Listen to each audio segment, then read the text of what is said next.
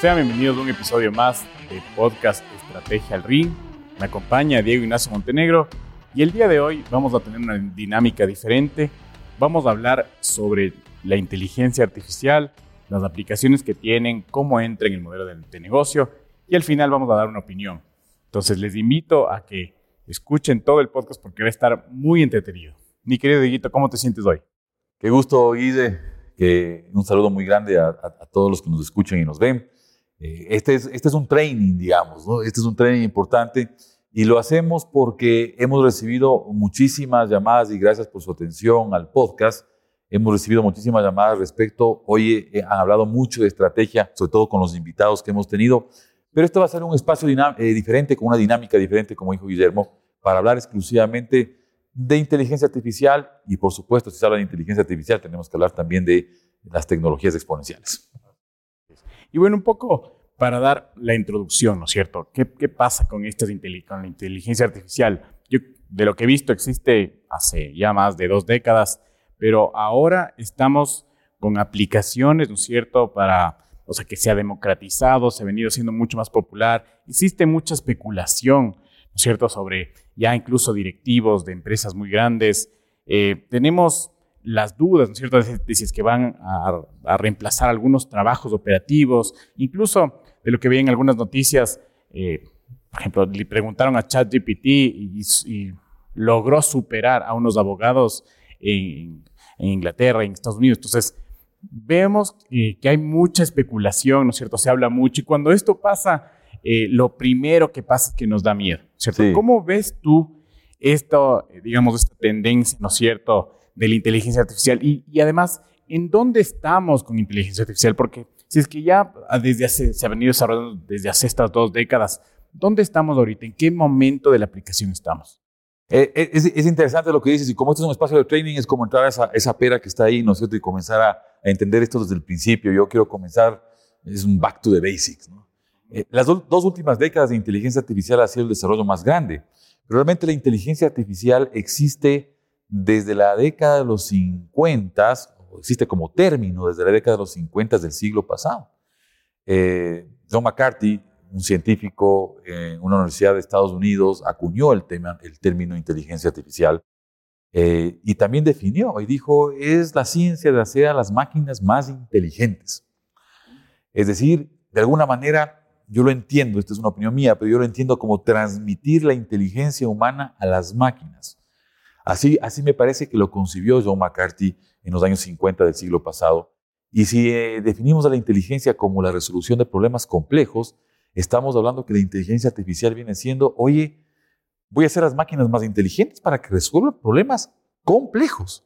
Y estamos hablando de que esto ha pasado casi 70 y más de años de, de, de, desde, este, desde este momento de John McCarthy, y sin embargo seguimos seguimos avanzando a pasos agigantados y a pasos exponenciales. Ese es como un primer issue, digamos, de lo que es inteligencia artificial.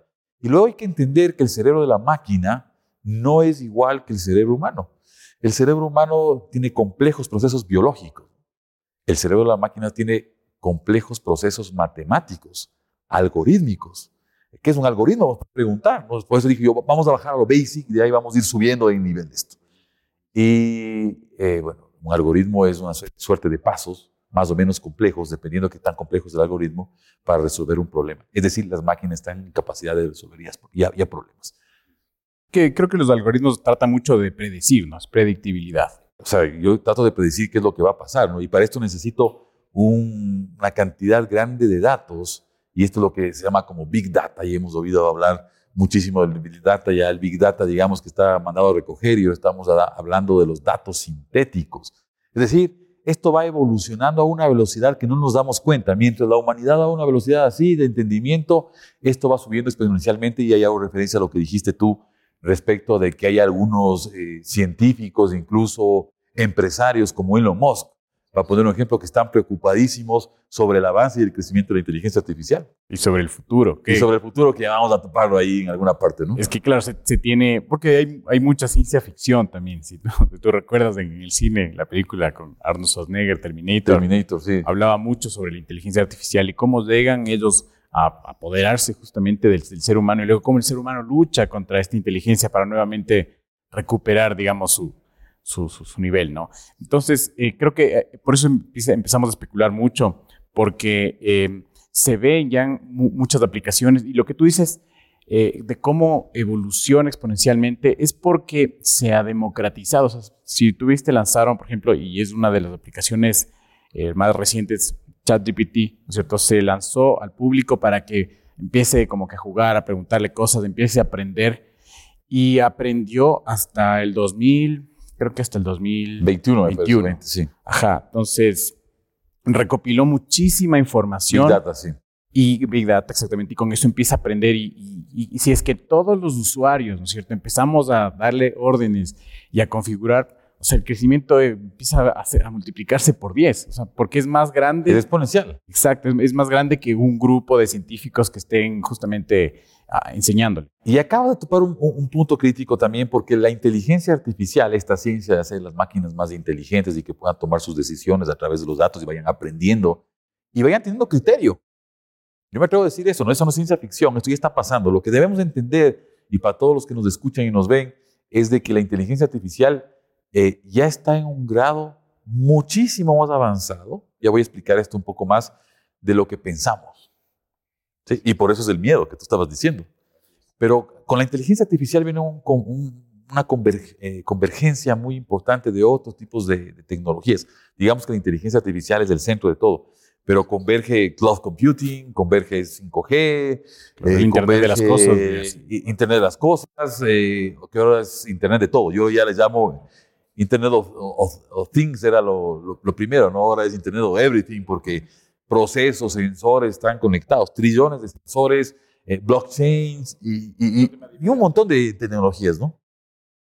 Entonces, esto, esto eh, hay que entenderlo desde ese punto de vista. Por ejemplo, para comenzar a contextualizar lo que vamos a hablar el día de hoy y lo que vamos a discutir en este training.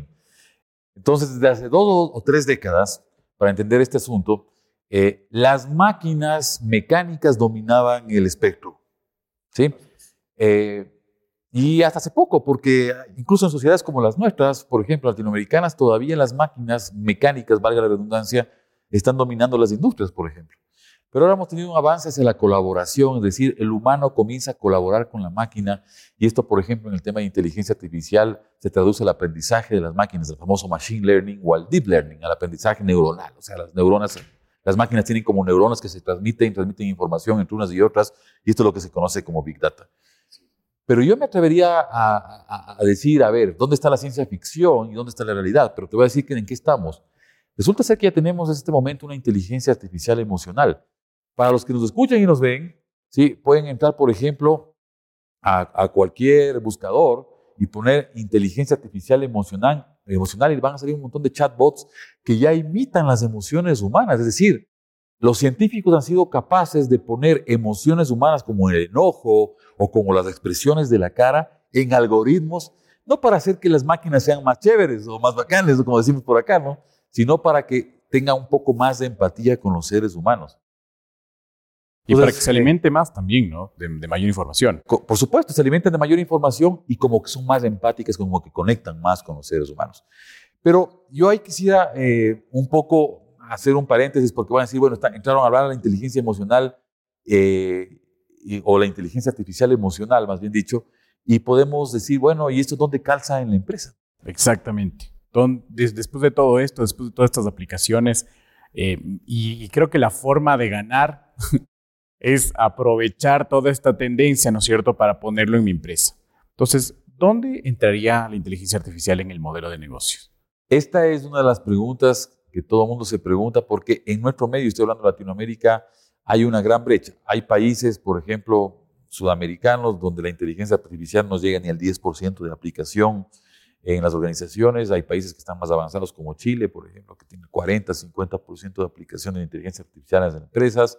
Eh, luego vamos a Europa y esto es 70, el 80%, igual que en Estados Unidos y en Asia, ni te cuento. Pero este es una, eh, eh, lo que quiero decir con esto es que ya desde hace varios años se está aplicando la inteligencia artificial en procesos empresariales. Pero ¿dónde calza? La primera cosa, y esto es una opinión mía, pero la primera cosa, y lo hemos hablado en la primera temporada sobre todo, es que la adopción de tecnologías, y dentro de las tecnologías, por supuesto que está la inteligencia artificial, en lo que hablamos, ¿no? Internet de las cosas, blockchain, sensores, todo este, este, tema, ¿no? Cloud computing eh, no es un departamento empresarial. No es TI. No, no, no es TI. ¿Dónde calza este asunto? Tiene que calzar primero en el modelo de la cultura organizacional, en el ADN, porque innovación y tecnologías son hermanos siameses, van juntos. Si yo no quiero innovar en la organización, es decir, si no hago parte de esto de la cultura, no va a pasar nada. Si alguien en la organización, comenzando por el liderazgo, nos dice, oye, desde ahora declaramos, ¿no es cierto? Ya después veamos cómo hacemos, ¿no? Pero declaramos de que esto es importante para la organización, no se va a convertir en un elemento cultural.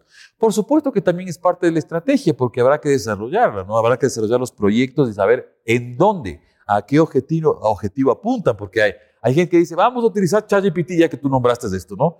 Pero ¿para qué vas a utilizar ChatGPT? ¿Cómo agrega valor? Acuérdense que la estrategia es la ciencia y el arte de, agregar valor a la organización. ¿Dónde agrega valor? ¿Qué procesos me va a permitir automatizar?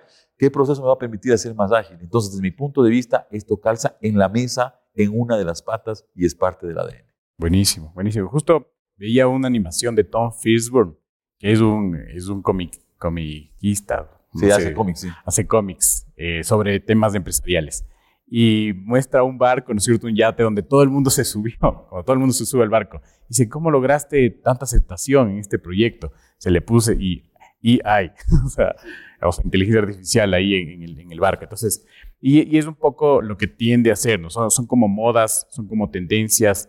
Eh, entonces, hay que entender cómo justamente calza con tu modelo empresarial cómo llega a ser transversal. Cómo, ¿Cómo, cómo, cómo se alinean los objetivos. Exactamente. ¿Cómo es transversal? Esto, esto no puede ser un área o un departamento.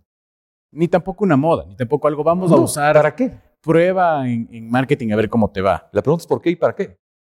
¿Para qué vas a utilizar? Ahora, las aplicaciones son gigantescas, ya, ya, lo hablaremos, pero eh, yo no quiero dejar en el, en el aire la importancia de entender cuáles son los niveles de la inteligencia artificial. Tenemos una WIC, digamos, una inteligencia artificial débil, eh, digamos que la inteligencia artificial en este momento está creciendo en memoria, eh, está en la mitad del, camino todavía, y hay una inteligencia artificial que se llama WIC, que es, por ejemplo, la que tenemos en, la casa y le decimos Alexa. Yo cuando digo esto se prenden un montón de Alexas aquí, por eso a veces nos digo, pero esa es una WIC, inteligencia artificial, una WIC AI, ¿sí? Alexa.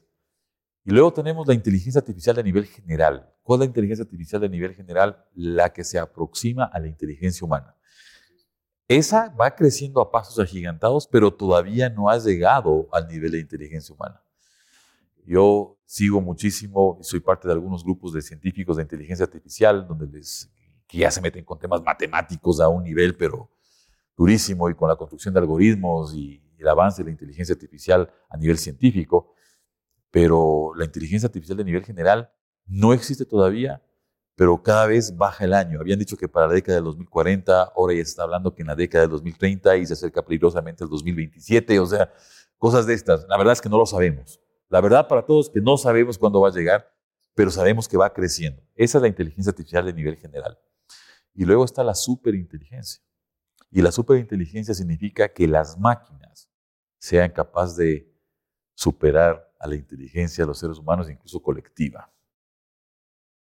Digamos, ya, 360 grados. Que sea en todo. Más inteligentes. Porque ahora sí, tú puedes decir, porque esto podemos discutirlo con el público y decir, oye, están locos, porque yo escuché que hace ya muchos años la inteligencia artificial le ganó al mejor jugador de ajedrez o le ganó al Isidol AlphaGo jugando el juego de Go, que es más complicado que el ajedrez. Sí, pero para todos los que nos ven, ese, esa inteligencia artificial hace específicamente eso. Sus algoritmos están diseñados específicamente eso. Si haces jugar, ¿no es cierto? Eh, no sé, Tetris, a lo mejor, a lo mejor eh, pierde, ¿no? pero hace específicamente eso. Cuando hablamos de inteligencia artificial a nivel general o superinteligencia, significa que puede hacer cualquier cambio, campo de la inteligencia o estar en cualquier campo de la inteligencia de, de, del humano. Sí, y que hoy, hoy también se puede lograr esto porque estamos en un mundo mucho más conectado, ¿no? El Internet ha sido clave justamente para el desarrollo de esta inteligencia porque aprende.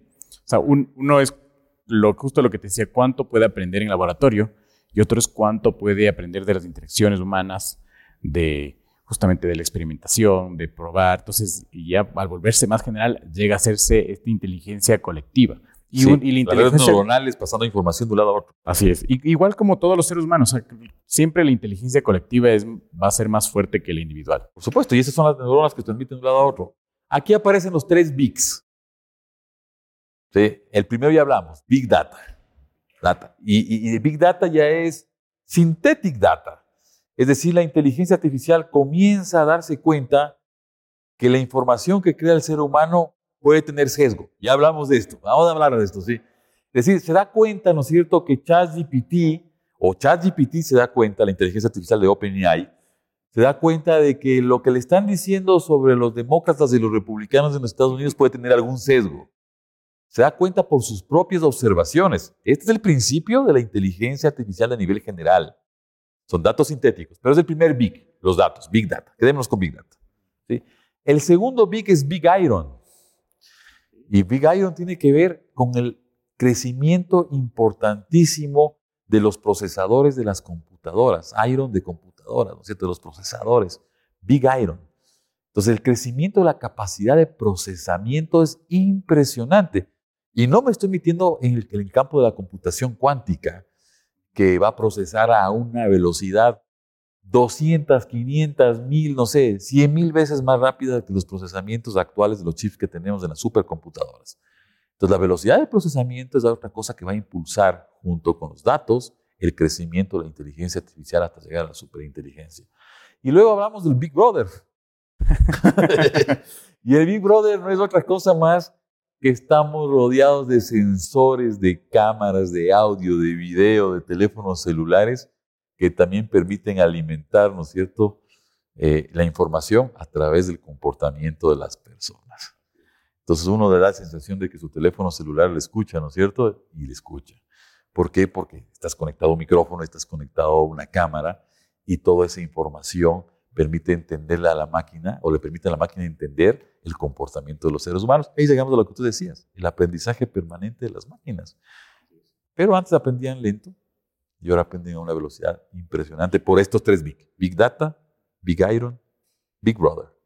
Es que imagínate, o sea, una cosa es aprender justamente de, de datos, de, de- de información, de cosas que tú dices que te gustan, pero otra cosa es del, del hacer, o sea, aprender del, del ejercicio, aprender de, de- de los comportamientos ya a, a todo nivel, porque el, el celular está contigo 24 horas, sabe a qué, a qué hora de verdad te duermes, no a la hora que dices que te duermes.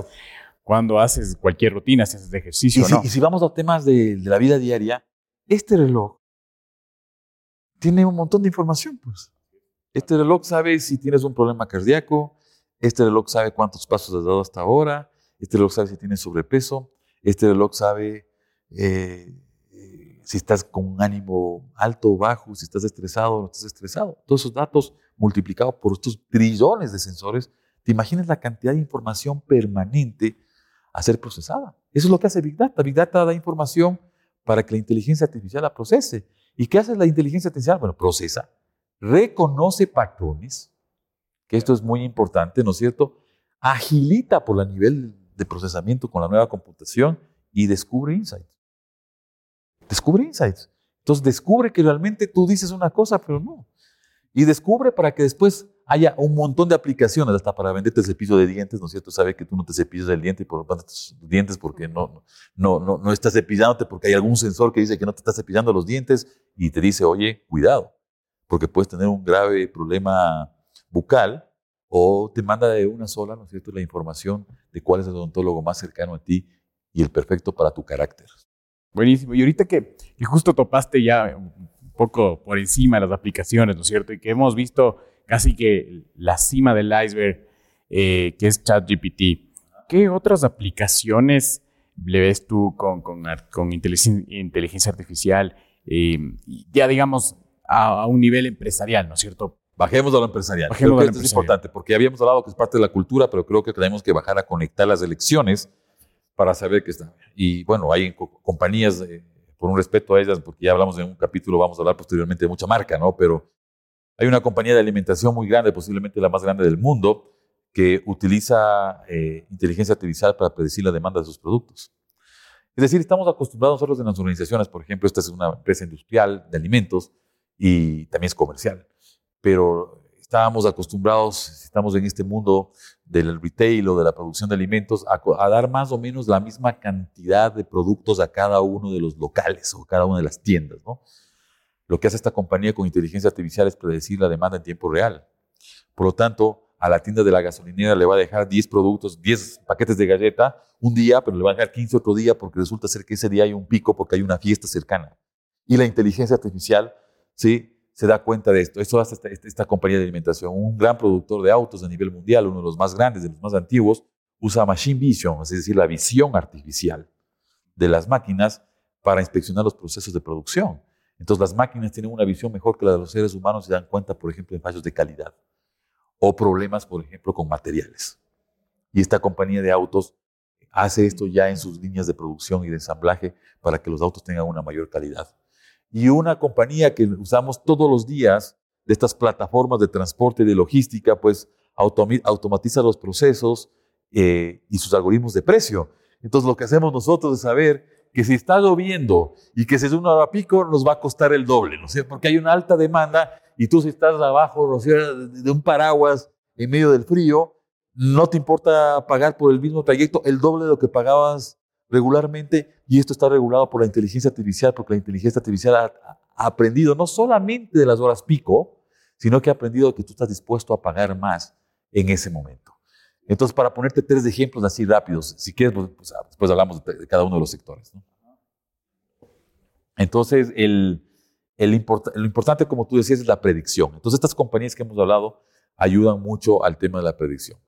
Si, eh, no sé si ahí quieres acotar alguna cosa. Me gustó mucho de cómo abordaste la inteligencia artificial con los negocios, me pareció impresionante, pero como sabes tenemos que cerrar. Eh, y les agradezco a todos, por favor les pido que nos dejen sus comentarios para ahondar más sobre este tema que tiene muchísimas aplicaciones. Gracias, que tengan un excelente día.